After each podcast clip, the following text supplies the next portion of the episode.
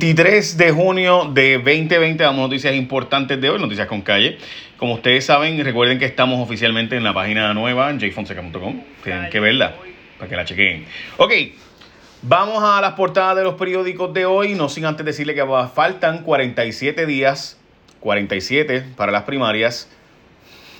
Eh, recuerden que todo lo que está pasando tiene que ver con eso, se los garantizo.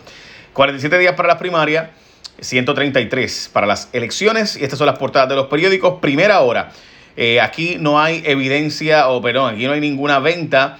Debo decir, la gente de la Autoridad de Energía Eléctrica diciendo que no hay, eh, o debo decir, la gobernadora realmente, y el gobierno diciendo que no hay una venta de la autoridad, sino que es una reestructuración. Eh, y el gobierno presenta el consorcio Luma, que es una empresa de Estados Unidos, una subsidiaria canadiense y otra más de administrar fondos federales, que es de verdad lo que está pasando aquí, gente. Esto es Estados Unidos buscando eh, que los chavitos que van a llegar para eh, por María, pues sean realmente los fondos que lleguen aquí para administrar lo que lo administren ellos, no lo administra la Autoridad de Energía Eléctrica, y eso es lo que está detrás de todo. Eh, ok, la portada del periódico El Nuevo Día. Ente privado manejará la transmisión y distribución de la Autoridad de Energía Eléctrica y se requerirán unos 8.300, y esto está un poco fuerte ese número, 8.300 para reconstrucción debido a los sismos, todas las pérdidas económicas, cerca de 8 billones de dólares. Y obviamente pues el polvo que nos arropa a todos, que está hasta hoy, eh, fuerte y entonces ya mañana debe estar bajando. Esa es la portada del periódico El Nuevo Día, el periódico El Vocero, encarrila la privatización de la Autoridad de Energía Eléctrica, así que todos los periódicos se fueron con la misma portada. Eh, para largo el polvo del Sahara porque va a durar toda la semana, aunque ya hoy es el día más fuerte final que nos queda, ayer fue el día más fuerte. Dicen que a la una de la mañana fue cuando ayer, o sea, no hoy una de la mañana, sino ayer una de la mañana fue cuando más fuerte estuvo la cosa. Y confirmado el, el brote en COVID-19 eh, y demás. Bueno, vamos ahora a las noticias sin duda. La noticia más importante es la privatización de la Autoridad de Energía Eléctrica. Pero por si acaso, que para mí es lo peor de todo, a esta empresa se le están dando 125 millones. Eso no es lo peor de todo. Lo peor de todo para mí es que no hay, eh, pongámoslo así, si ellos incumplen, pues no se les va a pagar menos. o sea, eh, básicamente se les va a pagar lo mismo, hagan un buen trabajo, hagan una porquería de trabajo eh, la diferencia serían unos 12 millones de dólares por trabajo de eficiencia, lo cual es, mínimo. Y aquí para mí lo que hay son intereses de Estados Unidos y que en Puerto Rico realmente eh, tuvimos un rol mínimo.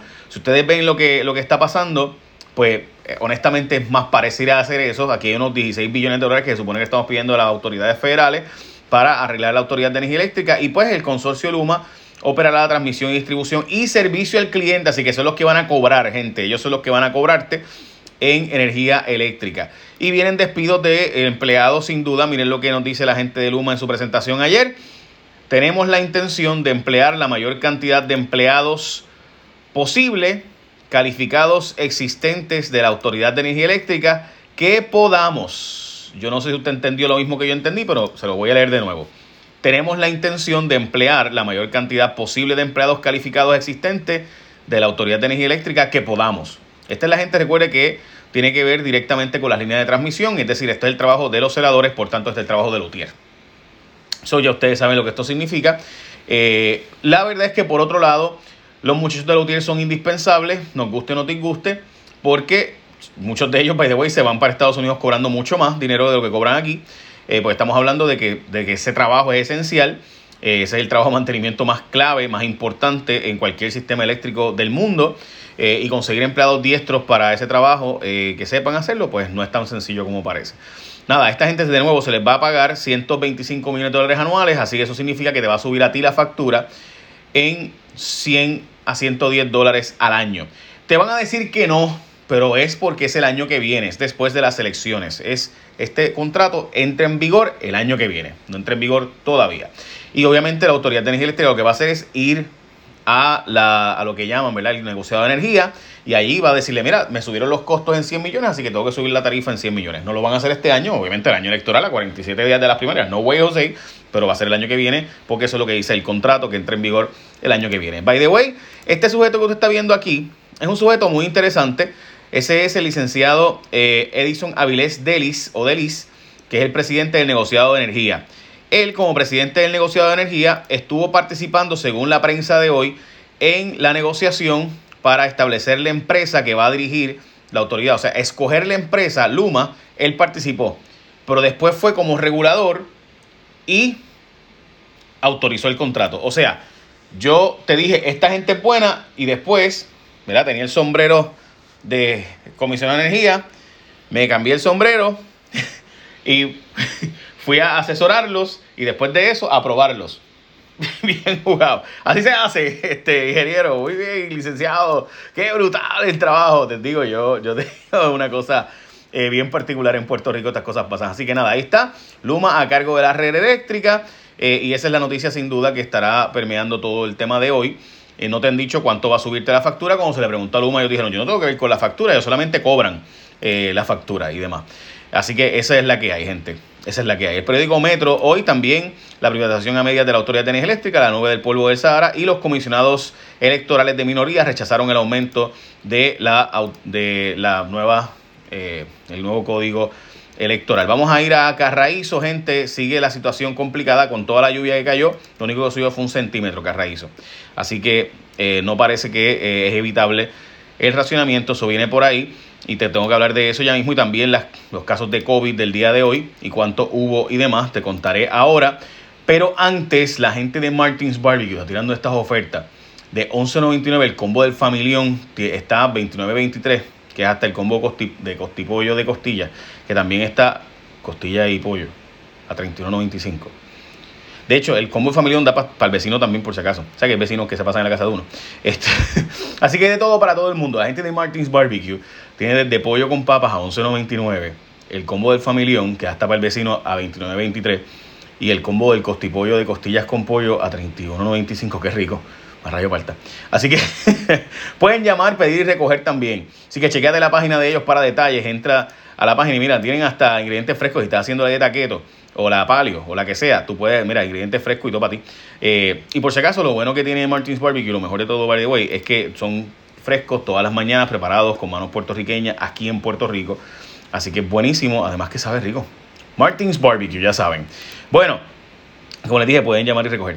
Ahí está los embalses eh, hoy, lo que subió Carraízo, que es el que está en amarillo, eh, pues fue bien poquito, demasiado poquito diríamos nosotros, para lo que llovió.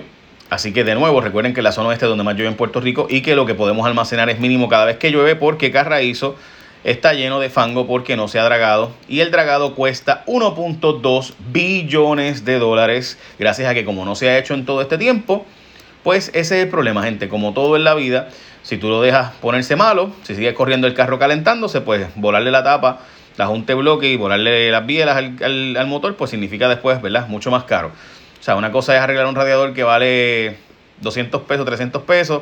Otra cosa es cuando volaste en canto el motor del carro y tienes que gastar 6 mil pesos en el motor y demás, ¿verdad? Pues esa es. Y eso es lo que está pasando en Carraízo, desde los 90 no se draga. Así que ahí está. By the way, José Ortiz, cuando era presidente de Acueductos, antes de ser director de, energía eléctrica, dijo que iba a dragar, que iba a comprar un equipo para dragar y que hiciera un dragado todos los años, un dragado mínimo todos los años para evitar tener que ser un dragado más grande. Al no haberlo hecho, porque José Ortiz, como siempre, dice que va a hacer una cosa y no hace un divino, eh, pues nada, ahora nos cuesta 1.2 billones de dólares el dragado en nada más permiso. Recuerde que sacar todo ese fango y llevarlo para otro sitio, eh, nada más permiso, todos esos metales, todo lo que soy allí. Eh, nada más los permisos, eso es una millonada. Bueno, la Cámara de Representantes regresará a corte para obtener información porque LLC, la gente que les he dicho, gente, aquí está el verdadero escándalo de la autoridad de, perdón, de la compra de las pruebas Fatula. Este es el verdadero escándalo. La gente no quiso responder cuánto ellos pagaron. Esta empresa no quiso responder. Eh, de hecho, cuando saquen la cantidad de gente del PNP vinculada a esta empresa e institución, yo espero que ¿verdad? salga en algún momento, porque, oye, mucha gente dice, vive ¿y por qué no lo sacas tú? Bueno, yo tengo que sacar todas las investigaciones yo. Mucha gente que lo puede sacar. Pero aquí, gente, hubo guiso y está bien cerca de la gobernadora. Bien, bien, bien, bien, bien cerca de la gobernadora, una gente ahí. Así que nada, pero hasta, ir, hasta ahora no ha pasado. Y esta gente pues no quiso contestar preguntas claves eh, sobre cuánto fue el billete. De hecho, se les pagó todo arrancando. Esta gente, los 3 millones de pesos de, de las pruebas que nos vendieron, que estaban, que valían 3 pesos en México y las vendieron aquí a 48, eh, pues esa empresa eh, no nos ha. No, de a ellos se les pagó todo de un cantazo. Los daños del huracán, o debo decir de los terremotos, son 8.369, según se estima hoy. Eso fue lo que la gobernadora presentó a Donald Trump para que nos dé los fondos federales por los sismos.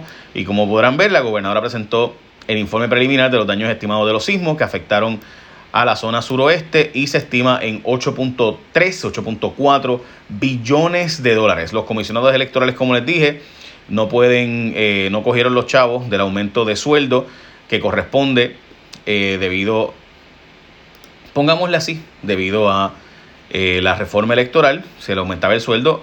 Obviamente los de minoría no aceptaron el sueldo. Lolin Santiago, que es de Tomás Rivera Chat, ¿verdad? Y su equipo de trabajo.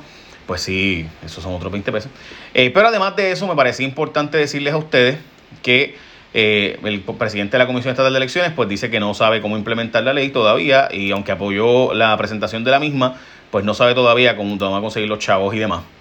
Continúa hoy la nube densa de polvo de Sahara, como les habíamos dicho. No hay muertes por COVID hoy. Hay 10 casos confirmados con prueba molecular, 59 casos probables con prueba serológica.